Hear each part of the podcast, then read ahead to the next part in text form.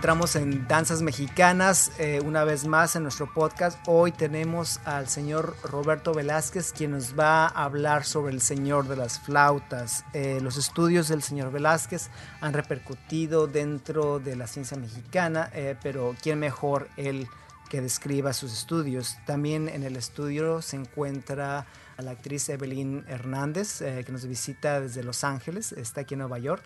Evelyn.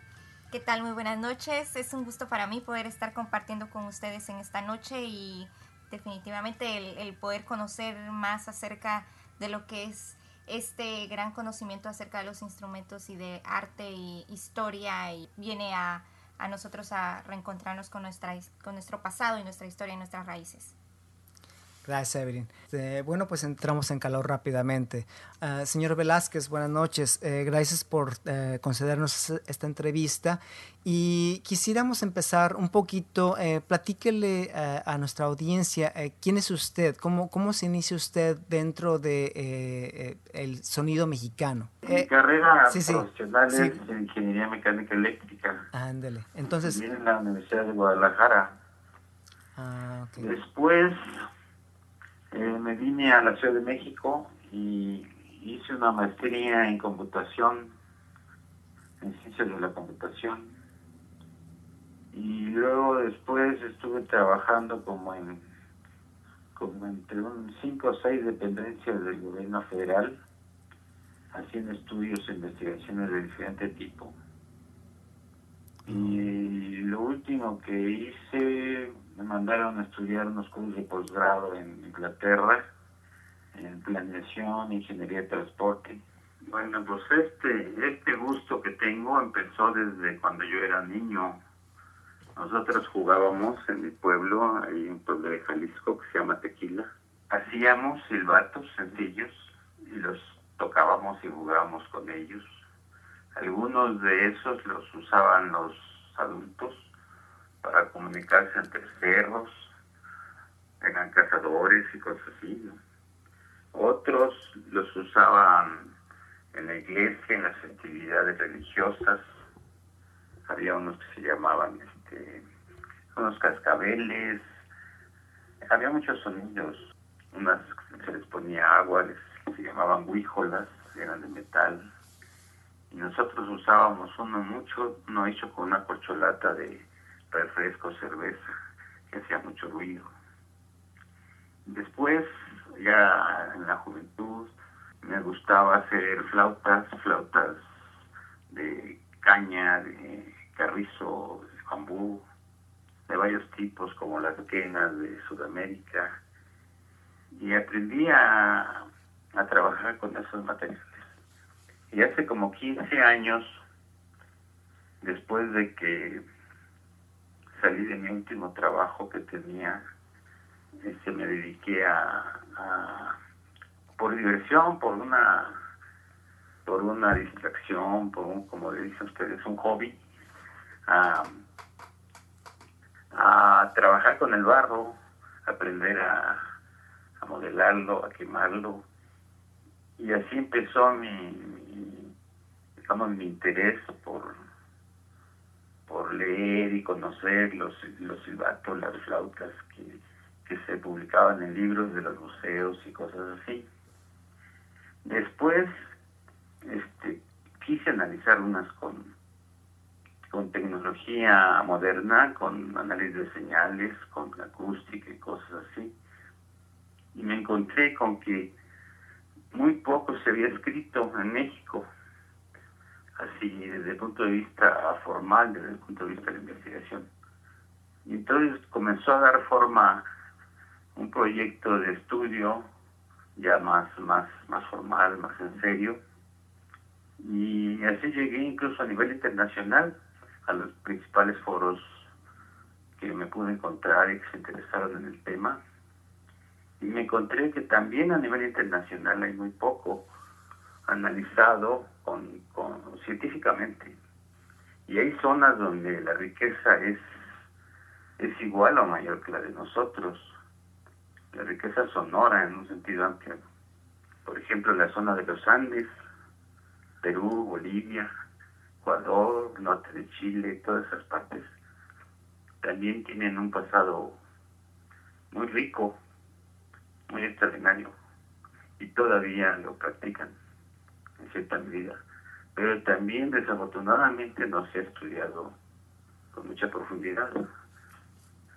No he encontrado en las escuelas ni cursos, ni libros, ni maestros, ni, ni nada este que, que se haya ocupado de, de la parte sonora antigua, ni siquiera de la etnológica, que todavía se toca en muchas partes de nuestras zonas rurales. Y así, así estamos ahora en ese, en esa tarea. Me dediqué a, a divulgar un poco en primero en internet, puse los estudios abiertos para obtener comentarios y para conocer gente de otros lados. Y así me invitaron a algunos foros de música, de teología, de acústica. Y en eso estamos ahorita. Qué belleza. Vamos a hablar un poquito sobre los instrumentos eh, aerófonos, ¿no? De, ¿Qué artefactos, qué instrumentos comprenden los, los aerófonos mexicanos? Los aerófonos en música, los, o sea, en música se dividen en varios tipos de instrumentos. Unos son los, los cordófonos, los de cuerda, otros son los de percusión, como los tambores. Y los aerófonos son los los instrumentos de viento, los que producen sonidos con, con, con un soplido, con una insuflación, ¿no? Como las flautas. En, música principalmente son flautas, ¿no? Aunque hay otros. Pero en, en el México antiguo existía una gran variedad de aerófonos que yo les llamo resonadores. Desde el punto de vista acústico, esos son, ¿no? es un nombre más, más genérico porque, porque muchos no son instrumentos musicales en el sentido, en el sentido de la cultura musical occidental, pues ni siquiera son melódicos. Algunos este, generan ruido, otros generan sonidos de animales, otros, este, por ejemplo, además de las flautas, además de los silbatos, las flautas son resonadores tubulares, pero hay resonadores globulares como los, como los silbatos, o las que le llaman ocarinas, que es un silbato globular o un aerófono o resonador globular que en el siglo antepasado lo, lo, adaptaron a la música en Italia y le llamaron ocarina, pero en nuestros países existía desde hace milenios. ¿no? es un resonador con varios hoyitos para producir melodías, ¿no? Pero además de esos hay trompetas, hay este, muchos otros que generan una gran variedad de, de, sonidos. Incluso existen en muchos, existían en muchos materiales. La mayoría son de barro, de arcilla, y son los que se encuentran en, mayor número en los, en los museos, en las colecciones. Pero había de piedra, había de, de carrizo, de, de materiales así como el de concha, hasta de metal. Pero, pero son muy pocos los, los que han sustituido, los que se han encontrado, pues y que se han recuperado. Desgraciadamente no se conocen, el público no los conoce, nadie sabe cuántos hay en las bodegas de los museos.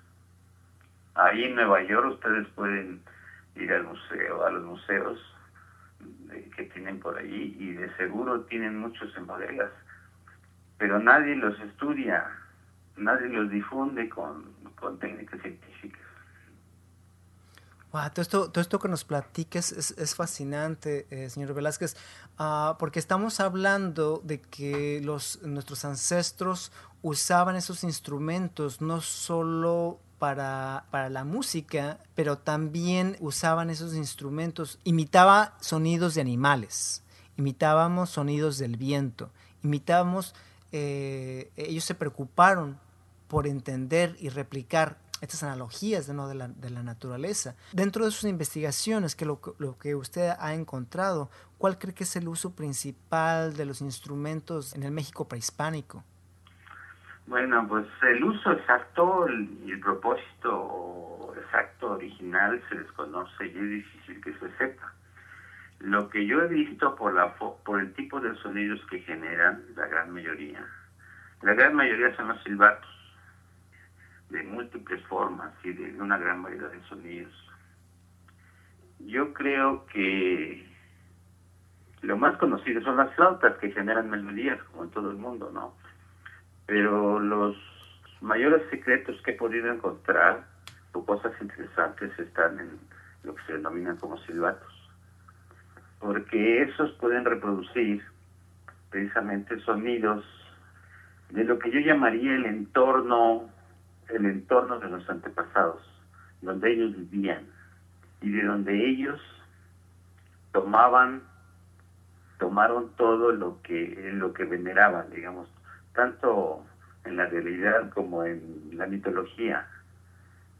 Todo se relaciona con su entorno natural, por lo que yo veo. Y ellos no, nada más este, lo graban, sino que lo podían reproducir en ceremonias, en en rituales, en todo lo que quisiera, ¿no? Hay, hay, son, hay silbatos que producen sonidos de animales, de pájaros, por ejemplo. Hay sonidos que producen, digo, silbatos que producen sonidos de, de ranas, de jaguares, y una gran variedad así, de venados, de casi todos los animales que eran venerados y usados en, rituales, yo supongo, por lo que hemos visto, que ellos tenían la forma de, imitarlos. No sabemos para qué propósito. En algunos casos pudo haber sido para llamarlos, en otros casos para replicar sus sonidos en festividades. Y hay unos más complejos que lo, le voy a comentar.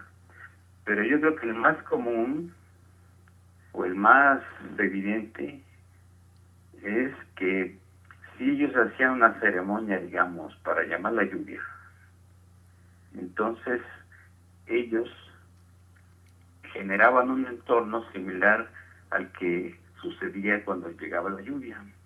Por ejemplo, hay unos silbatos que producen sonidos de ranas, de Chachilán que analizamos. Eran tres.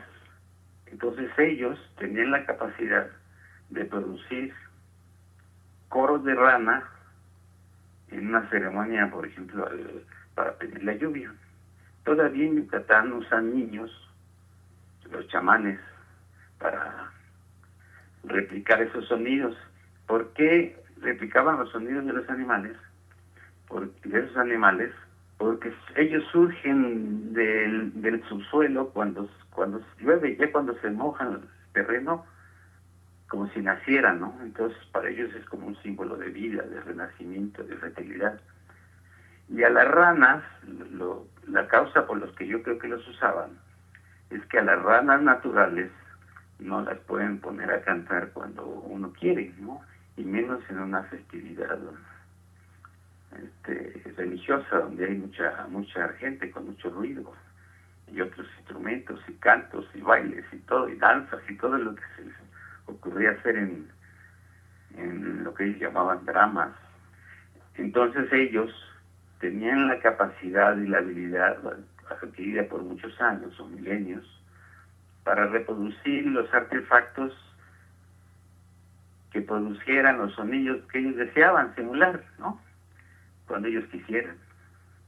Y lo mismo es para otros como pájaros, ¿no? También nos hemos encontrado precisamente unos unos mayas de Rancho Ina, de Quintana Roo, que, que producen sonidos continuos que varían su altura en forma continua como la de los pájaros, exactamente como la de los pájaros, y se pueden variar en forma muy rápida.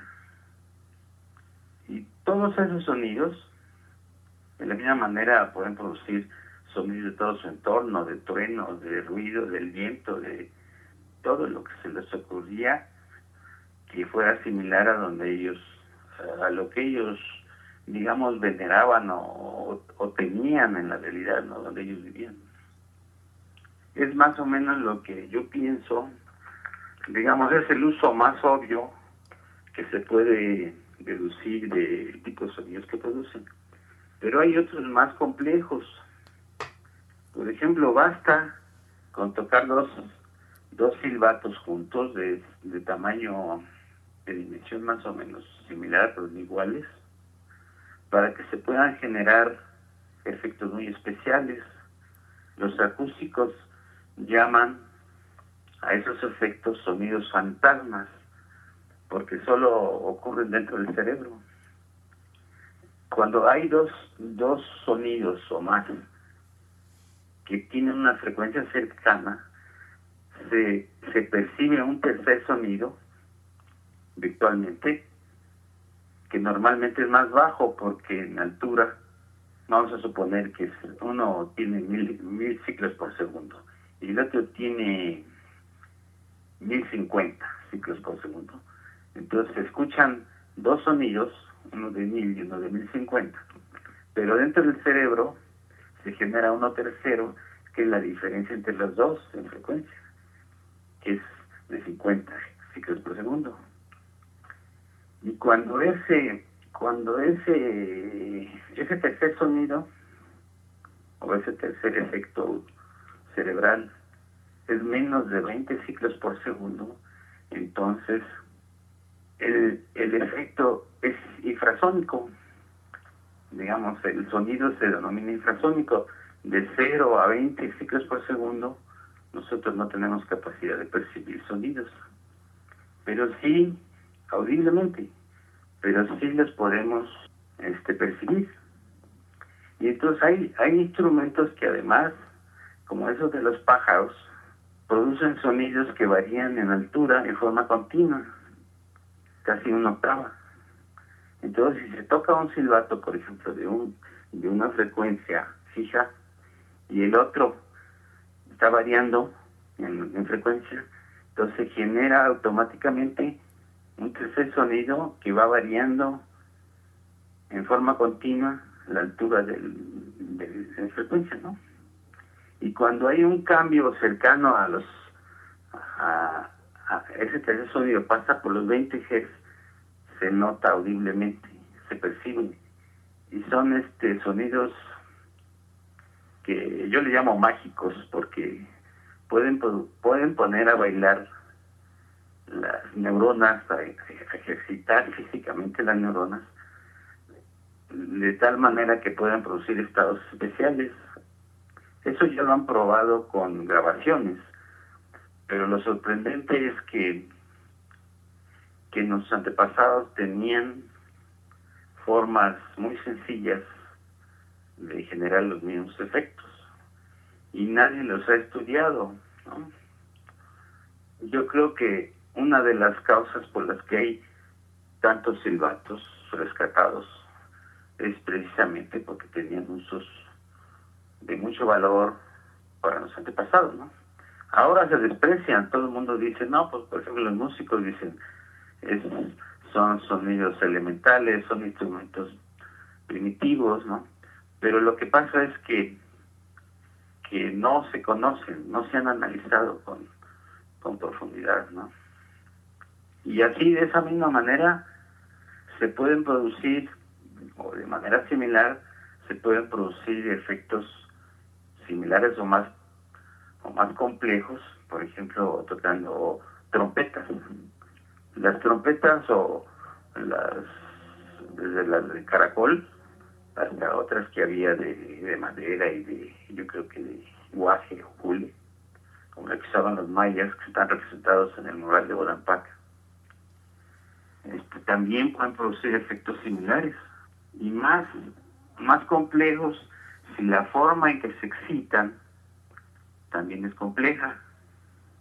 O sea, no nada más pueden excitarse soplándole como una flauta o vibrando los labios como una trompeta militar, sino que si se introducen, por ejemplo, vocalizaciones al estar tocándola, entonces los sonidos es más, el sonido producido es más complejo.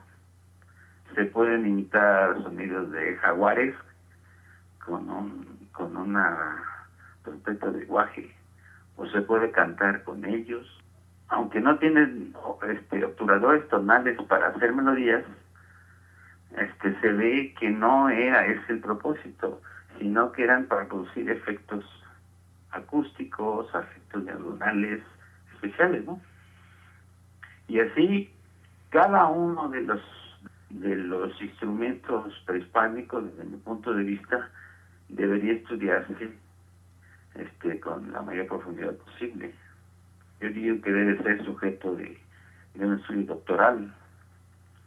Pero pero eso no no se hace no se ha hecho precisamente porque nadie les da el valor que, que realmente tenían no muchos investigadores desde hace el siglo pasado o antepasado comenzaron a analizar muchos instrumentos en sus publicaciones, en sus libros, ¿no? Las comenzaron a divulgar, pero pero las analizan con mucha superficialidad. A veces no les caben ni las fotos, ¿no? Por ejemplo, hay, hay, hay libros de música prehispánica que salieron a fines del siglo pasado, pero nadie ha publicado, digamos, ni siquiera las fotos de todos los que existen. Primero porque nadie sabe cuántos son y dónde están, pero además los que han tenido acceso a los instrumentos, digamos, no los analizan con profundidad, prefieren cubrir un, un, este, un sitio, toda una cultura, todo un país. Incluso hay unos que quieren clasificar todos los instrumentos de todo el mundo sin que siquiera los hayan conocido antes, ¿no? Por eso yo digo que en algún día tendrá que haber investigadores que se interesen con mayor profundidad por los instrumentos y los analicen. Pero lo que yo digo, lo que me estoy dando cuenta es que no nada más son los instrumentos musicales lo que hay que estudiar. Están todas las lenguas, son más de 300 variedades lingüísticas que todavía no se estudian bien y, todas, y están desapareciendo están los sonidos de, de los animales, por ejemplo, que eran venerados en el pasado y todavía existen y se están acabando y tampoco los estudiamos. Está la acústica de los espacios ceremoniales, rituales. Apenas están empezando a estudiar esos. Están los sonidos de los instrumentos etnológicos que todavía existen en las en las comunidades y se tocan. Por ejemplo, de, de las de las danzas mexicanas todavía se tocan hasta en el Zócalo y nadie les hace caso, nadie las investiga, pues. No, yo les hago caso. Bueno, ustedes las, las este, hacen bastante con estarlas reproduciendo, ¿no? Y divulgando. Pero yo me refiero desde el punto de vista de los sonidos que utilizan. Sí, eso es verdad y los efectos que producen. A mí nomás me han dicho, por ejemplo, que, que entran en un estado especial después de una media hora estar bailando y que ya no sienten ni, ni, la lluvia y ya no se cansan. pero nadie ha investigado por qué sucede y precisamente con los ritmos que utilizan, ¿no? Sí, no, es, es, es muy cierto. Yo creo que aquí debemos hablar sobre esta división de lo que es tradición y de lo que es la ciencia, la, danza, ¿no? Porque la danza en sí no, no son las plumas, no es la celebración, sino es el propósito eh, donde entramos eh, dentro de ese círculo de energía de que tanto se habla, ¿no? Eh, principalmente hablemos sobre Amalia Hernández. Amalia Hernández lo que hizo fue, fue tomar, tomar una fotografía de las danzas, estilizarla y propagarla como si eso fuera, digamos, una representación de nuestra cultura, que lo es y es muy bella, ¿no? Y es muy válido. Pero, pero eso, eso es una embarrada de mermelada en el, en el pan, ¿no? del, del, significado que eh, la danza del venado que ella, que ella representa, por ejemplo, uh, yo puedo hablar muy bien de ella porque yo soy de esa parte de México, una, una bella representación contemporánea, ¿no? De eh, ah, no representación, interpretación eh, inspirada en, la danza del venado. pero la danza del venado en este para los raramuris, para la, para la gente tarahumara, es una historia, tanto la música como y la danza es un proceso de muchas horas para entrar en ese trance del que usted habla precisamente, ¿no? Que es un, es un viaje de autoconocimiento. Otra vez no queremos hablar mal del de, trabajo de Amalia Hernández porque pues eh, eh, nos ha llevado a todo el mundo, pero es esa esencia que se ha, que, que se ha perdido, ¿no? Propiamente. Vamos a, a hablar un poquito de historia. Durante la época colonial a los nativos se les prohibió tocar sus instrumentos de percusión porque se consideraban paganos. ¿Esta fue la misma suerte que siguieron las flautas? Toda la música y todos los rituales y todas las representaciones que tenían de, tipo religioso era pagano, era cosa del demonio. Todos sus rituales estaban íntimamente ligados con la música, con la danza, con el canto, con la poesía. Y todo eso lo prohibieron cuando llegaron los, los invasores. Todo lo que se usaba, todo lo que estaba a la vista, lo destruyeron no nada más los instrumentos, sino a los músicos, a los maestros, a las escuelas, a los edificios. Para que se dé una idea, Fraile Zumárraga se vanagloriaba, que era el obispo de aquí del Valle de México, de haber destruido 20.000 ídolos y 400 templos. O sea, todo lo que estaba sobre el suelo lo destruyeron. Y entre eso está las escuelas, luego un día lo reunieron en, una fiesta, invitaron a todos, los grandes maestros, los, los grandes personajes, toda la, la clase dirigente, los, los músicos, los cantantes, los toda la, digamos la crema y nata de, de la cultura mexica, los encerraron, le taparon las puertas y los asesinaron, los destruyeron y luego para rematar en una en una plaza de, de Texcoco una esplanada que tenía un mercado dicen que hicieron una una pirámide de códices que era todo lo que ellos tenían de su cultura de su historia y lo quemaron le prendieron fuego.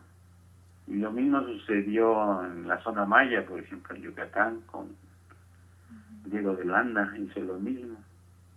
Entonces todo lo que existía este culturalmente fue fue destruido. Y después en la Inquisición también siguió perseguido y, y este no dejaban que nadie siquiera tuviera un idolito o cualquier cosa que representara algo de lo que ellos de lo que ellos adoraban pues no y toda la música pues era parte de eso.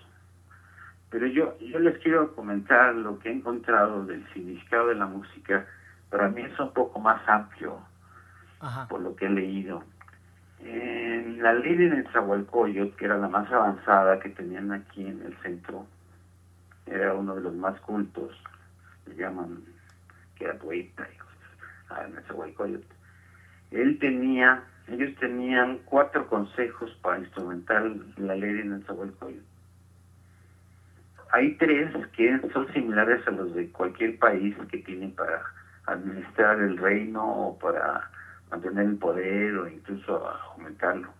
Uno era de finanzas, otro era de justicia y otro era de guerra. Son iguales a los de ahora. Pero un tercero consejo se llamaba música. Y no lo no lo interpretan bien la mayoría de, de los investigadores y muchos ni siquiera lo mencionan. Y la música no era lo que lo que ahora es la música. Para ellos era lo que no era precisamente las otras tres cosas. Y era básicamente por todo lo que tenían ellos para adorar para vivir, en pocas palabras, ¿no?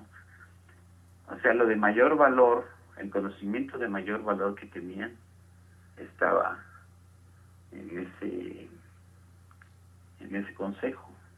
Lo que sería ahora las, todo lo que se ve en las centros de investigación y las escuelas y todo el conocimiento de mayor valor estaba ahí.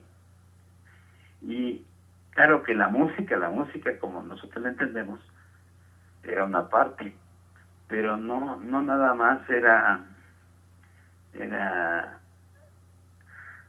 la tocada de los instrumentos, sino que estaba asociado precisamente en la zona maya, todavía había costumbres que le llamaban, creo que en el Rabinal viene, viene algo descrito de eso, en el que le llamaban dramas a las, a las ceremonias donde, las grandes ceremonias que hacían, igual que acá. Y el drama es como una, como una obra de teatro, pero puede ser también una procesión en la que también hay, hay danza, hay música, hay canto, hay poesía. Acá en México le agregaban pulque, ¿no? y le agregaban otras cosas interesantes, ¿no? Que, todo lo que utilizaban cuando hacían una de las grandes celebraciones, ¿no? Entonces es un, es un concepto mucho más amplio, mucho más extenso de, de lo que ahora se considera como música, ¿no? Y en todo eso requerían de, instrumentos, pues, ¿no? Y muy pocos son los que se describen en, las crónicas, pues. Hay otros, por ejemplo, los, los instrumentos que producen ruido, que, que simulan sonidos de animales, muy pocos son comentados en, en la literatura, pero seguramente los usaban porque se han encontrado en en contextos arqueológicos, pues en excavaciones, en exploraciones. Y, lo único que podemos nosotros saber ahora de ellos, precisamente por la prohibición y por porque no eran muy cultos los que llegaron aquí, eran pues, militares y frailes, unos saqueadores y cosas por el estilo, pues no, no tenían capacidad siquiera para, para para observar y describir bien lo que lo que encontraron ¿no? antes de que se describiera. Entonces lo, lo único que queda realmente este real que podemos analizar con, con la ciencia disponible son los restos los restos de los instrumentos que, que se han recuperado que son cientos de miles ¿eh? Entonces, porque todo lo demás está sujeto a interpretaciones, a, incluso la poca música que, existe escrita que pudieron este pudieron escribir los durante la colonización o la conquista. Este pues está hecha desde el punto de vista de ellos no claro. Pero yo yo digo que aún hay otro factor que sí se puede utilizar que es todo lo etnológico. Yo, yo he estado percibiendo, cuando menos eso creo, que hay parte en la naturaleza humana, propiedades fisiológicas, que han sido las mismas, igual que los sonidos de los animales son los mismos, que los podemos estudiar, nuestras propiedades físicas son muy similares a las de los antepasados. Entonces algo debió haber quedado de eso mismo que se puede estudiar. Ahorita les estoy, por ejemplo, postulando a los de las sonotecas que si se pueden estudiar los primeros, por ejemplo, las primeras danzas que le interesan a Alejandro, sería interesante ver si, si hay grabaciones, las primeras grabaciones que se hicieron en esa zona del noreste, precisamente de México y en algunas partes de Estados Unidos también he encontrado algunas grabaciones de incluso muy del siglo antepasado y del cine del, de 1800 un poco después de que las inventó el fonógrafo este Alba Edison ya la estaban usando en los países desarrollados y, llegaron muchos hasta acá hasta México por ejemplo Lundholz un investigador de de por ahí, creo que es de Noruega él anduvo por toda esa zona del, noreste, hasta abajo hasta Jalisco, hasta Michoacán, creo. y hizo grabaciones. Entonces sería muy interesante poder analizar con técnicas de análisis de señales todas esas esos fonogramas que están por ahí arrumbados en las, en las sonotecas y, y que nadie les analiza tampoco, ¿no? Entonces puede encontrarse uno con que haya, hay, puede haber ritmos que sean de cierta similitud, por lo que he escuchado incluso hay similitudes con, con los con lo que le llaman allá indios de América, ¿no? Y hasta en Canadá, porque usaban también tambores y sonajas, y son ritmos muy sencillos, pero pero se parecen mucho por lo que yo he estado observando y oyendo. Hasta los cantos tienen ritmo. ¿Sí? Entonces todo eso existe en, en, las, en las fonotecas, por ejemplo, hay, hay unas grabaciones en el, en el Congreso, en la Biblioteca del Congreso de los Estados Unidos, hay otros en el Museo Smithsoniano, creo que se llama Folkways, la la organización que los vende y tiene pedacitos así de, de grabaciones muy cortitas que ya las he estado empezando a escuchar. Pero seguramente debe haber más, ¿no? Que no se han publicado y se pueden analizar sin mucha dificultad. Pues. ¿Por qué es importante? ¿Por qué debería importarnos ese tipo de estudios? ¿Cuál sería, ¿Cuál sería el beneficio para las nuevas generaciones de eh, encontrar este tipo de respuestas? Bueno, pues la, la, digamos, la más natural, la más, la más obvia y, que existe en muchas organizaciones, por ejemplo, toda la arqueología, toda la antropología, incluso los que estudian música antigua, pues basta con, con este todos ellos tienen objetivos para conocer los usos y costumbres antiguos, pues es en sí un objetivo, el, conocimiento de, de, las culturas antiguas a través de los objetos que nos dejaron, ¿no? Es sencilla, es un objetivo que no lo han logrado, pues está en términos generales, pero, pero todo ese espacio sonoro que les comento no se ha analizado con ciencia.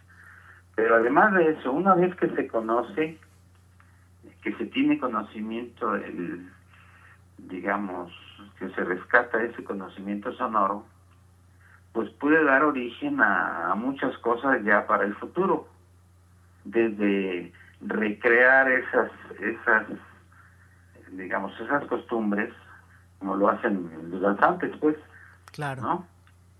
Pero con con un poco más de base, pues, con, con algo conectado con, con algo real, pues, con algo, digamos, de evidencia arqueológica o enológica, ¿no? Si es posible, no sé, si se puede, ¿no? Pero yo he encontrado que sí es posible este, hacer algunos ejercicios. Pero no nada más eso, los diseños, por ejemplo, en instrumentos, los diseños antiguos ya los han hasta patentado en otros lados. No sé si ustedes conocen el uno que le llaman kazoo. Oh, sí, es un es un instrumento de plástico que usan en, la música que llaman pop music o el, jazz en Estados Unidos y dicen que es cuando menos yo vi ese título dice The Only All American Instrument es de plástico tiene una membrana y produce sonidos gangosos, rítmicos, o me pueden hacer melodías también. Pero es una copia de uno que se usaba acá en México y también se usaba en otras zonas como en África. Por eso viene el nombre de kazoo. y, ya está patentado en Estados Unidos y en otras partes de Europa. De la misma manera han patentado varios, este, varios diseños antiguos. Y por supuesto, pues eso genera una industria especializada, genera empleo, genera... Entonces, esas ramas productivas, artísticas, este, de ingeniería incluso, se pueden recrear. Aquí fueron destruidas, pero se pueden volver a recrear. Y tienen valor económico, tienen valor comercial, valor cultural, artístico y todo lo que requiera, ¿no?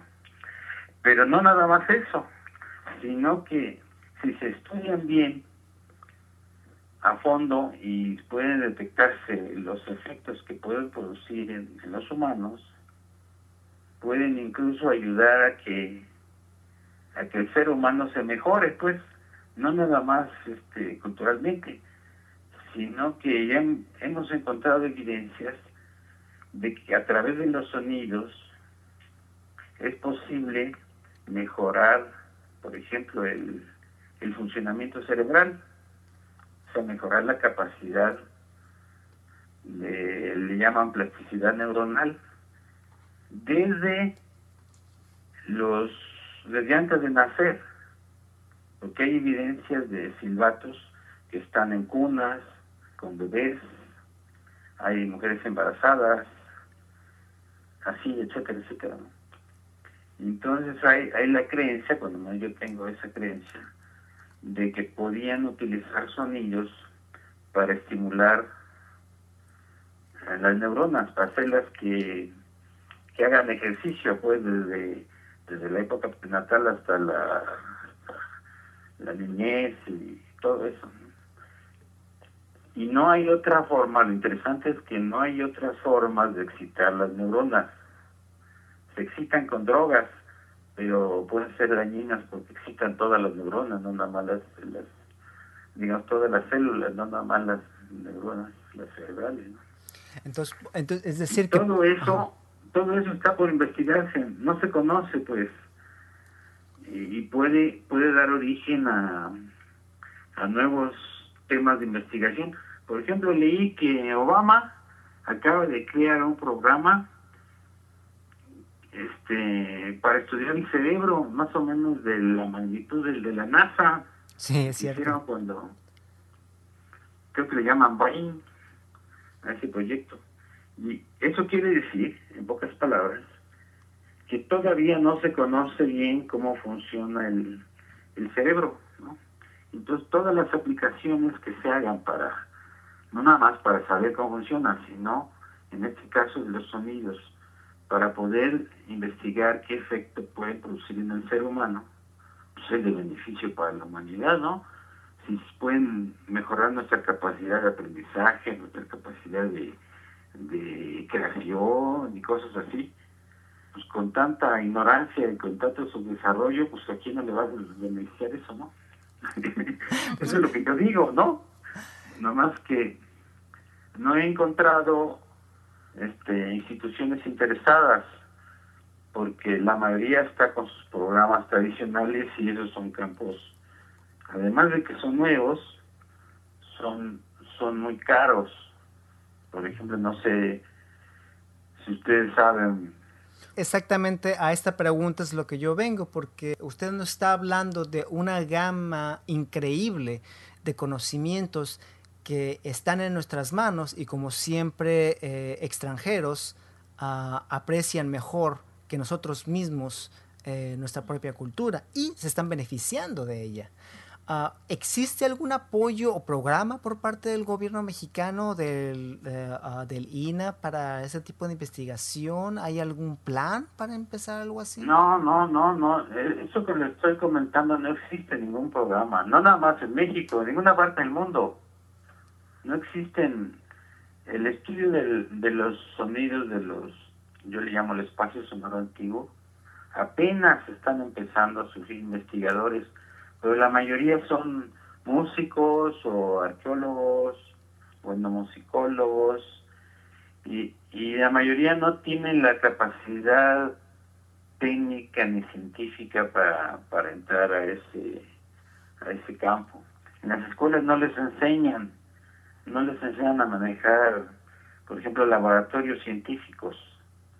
Un, el análisis, por ejemplo, de los sonidos en el cerebro, nada más para eso se requiere al menos tomografías computarizadas o más bien este aparatos de resonancia magnética, me equivoqué, no para analizar los objetos por dentro, sino para ver el efecto de un sonido en, en alguna parte del cerebro, por ejemplo, si alguien escucha un, silbato.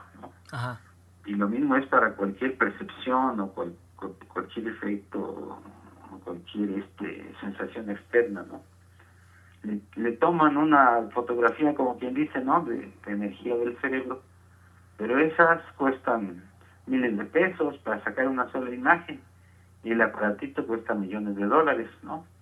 Entonces acá en, por ejemplo, en México, pues solo los hospitales muy grandes los tienen, ni siquiera existen en las universidades, ¿no? Entonces no es, lo, lo que quiero decir es que no es una, no son temas sencillos para ser analizados, se necesitan recursos, este, especialistas de muy alto nivel y entrarle a un campo de investigación que es, es nuevo, ¿no? No, por supuesto, ¿no? Que, que, es, que es bastante importante porque esto no nada más son nuestras raíces, sino que es, eh, puede ser la respuesta para ah, muchos campos dentro del futuro. Señor, siento que les estamos robando mucho de su tiempo, pero quisiera hacer una última pregunta. Eh, si alguien está interesado en contribuir o en saber más sobre este proyecto, ah, o algún inversionista, ah, alguna persona que quiere donar su tiempo, su dinero, eh, ¿cómo pueden hacerlo? Pues yo eso nunca lo había previsto. Todo lo que yo he hecho lo he este, autofinanciado con mis ahorros. No, ya se me están acabando. y, no no he previsto una forma una forma legal para hacerlo porque en México para poder recibir donaciones se tiene que hacer una establecer una sociedad especial creo que allá le llaman non-profit, ¿no? Sí. Así es. Ah, es una fundación. Una fundación que no tiene lucro, ¿no? Eh, sin manera de lucro. Sí, no, no, no de lucro. Acá tendría que ser una especie de fundación, pero habría que crearla. Y eso cuesta también, ¿no? Yo no lo he hecho porque porque no quise gastar mucho en, en cosas administrativas. Preferí mejor eh, divulgar todo abiertamente en mis, en mis páginas y, nada más, ¿no? No, no he no he pensado en hacer una cosa más, digamos, institucionalmente, crear una empresa o un, un, organismo para eso.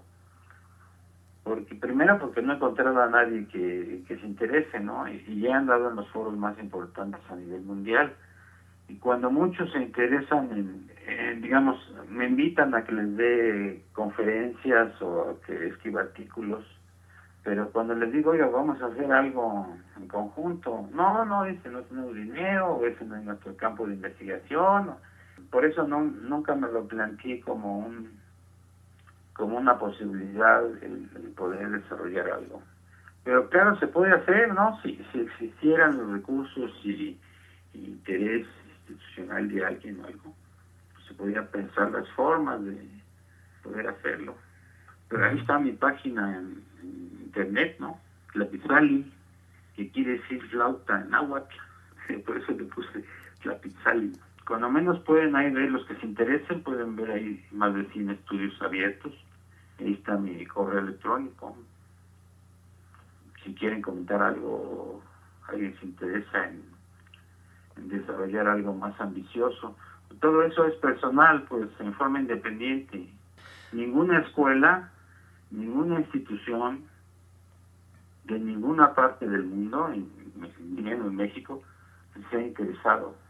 Ahorita tengo una tesis que hice una propuesta al más alto nivel, digamos, administrativo aquí, de la presidencia desde hace, desde hace dos presidentes para fomentar precisamente el estudio y difusión, recuperar algo de lo que yo llamo cultura y tecnología mexicanas.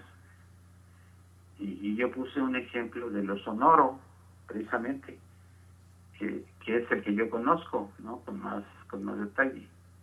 Entonces dice, se me ocurrió hacer una tesis virtual, porque nadie la ha aceptado en ninguna escuela, aunque es original pero más que nada se hizo para justificar esa propuesta. Y es sobre una sobre un resonador de roca extraordinario que casi nadie lo conoce y es de hace más de 3.000 años.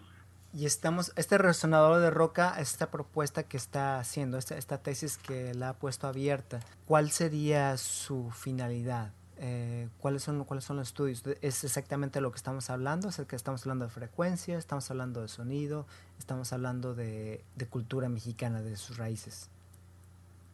Sí, es un, es un resonador que yo me encontré de casualidad allí con el polvo que ya falleció. Me lo prestaron para estudiarlo es dióxido de fierro y titanio, se llaman el menita o el sonita. Fierro y titanio. Es óxido de fierro y titanio. Pero estamos hablando de estamos, estamos hablando de un de un artefacto original o estamos hablando de una reproducción basado en No, es original, es original. Wow, tres mil años. Me lo prestaron, una familia en el pueblo me lo prestaron. Y yo postulé que era que era antiguo, pues. Ajá. Porque el mecanismo es muy parecido al del silbatito que les comenté de cocholata que usaba yo cuando era niño. no de metal. Se, toca dentro de la boca. Pero después me encontré que en la zona de Coatzacoalcos encontraron más de 150 mil objetos similares enterrados, arqueológicos y, pero esos no se han estudiado, están guardados ahí en la bodega de, la NAM. Y, yo lo que estoy postulando es que se deben estudiar, que se deben difundir. Y, pero pero sí hay unos costales, por lo que me han dicho, en una bodega. Entonces, son de los resonadores, yo postulo que es un resonador, porque genera sonido como lo del viento, ruido, y, y, desde hace como 10 años me dediqué a estudiarlo con todos los desde todos los puntos de vista posibles para demostrar que hasta una roca así descontextualizada y sin ninguna información, pues cuando yo me la encontré no tenía información, se podía, era materia de un estudio profundo, pues y, nadie justifica eso, pues nadie le dedica 10 años a estudiar un objeto prehispánico, ni siquiera los arqueólogos, pues, ni siquiera los que se los encuentran. No le dan el valor que tienen, es lo que yo les quiero demostrar. No nada más eso, sino que les estoy demostrando en un, en un estudio, con el formato de una tesis doctoral, de que puede hacerse un trabajo de ese tipo. Y lo puse abierto para que todo el mundo opine, para como si fuera un documento consultivo abierto, como si todo el mundo fueran los profesores revisores pues, de la tesis, porque normalmente las tesis se, se analizan y se autorizan en un pequeño grupito de profesores y se publican y casi nadie lo conoce, ¿no? Solo los especialistas. Pero muy pocas se divulgan, más bien ninguna se divulga antes de ser publicada. Entonces yo quise hacer un ejercicio con ese resonador de ese tipo. Y yo postulo que se puede hacer lo mismo con cada uno de los de los objetos sonoros importantes que se han encontrado. Cuando menos eso es lo que que yo opino, pues, que hasta hoy no he encontrado una sola objeción ni técnica, ni administrativa, ni legal, ni de ningún tipo que digamos que invalide lo que se ha hecho pues porque se ha hecho con los mejores las mejores técnicas y laboratorios que he podido tener acceso incluso ningún otro objeto eh, incluso arqueológico se ha analizado desde tantos puntos de vista. Y yo creo que en parte es porque no los aprecian lo suficiente o porque no saben cómo analizarlos, pues porque intervienen muchos muchos campos del conocimiento.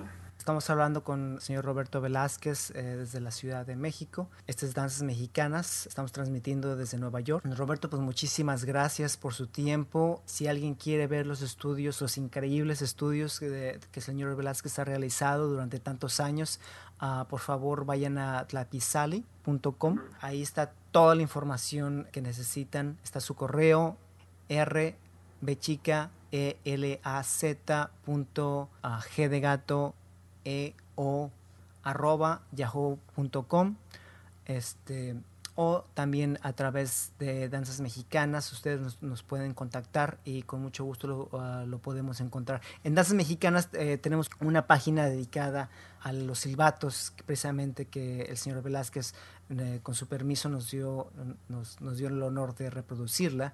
Y tenemos un uh, inclusive tenemos una pequeña clase que Agustín García Reyes, que es un maestro del barro, nos enseña también cómo hacer uh, silbatos.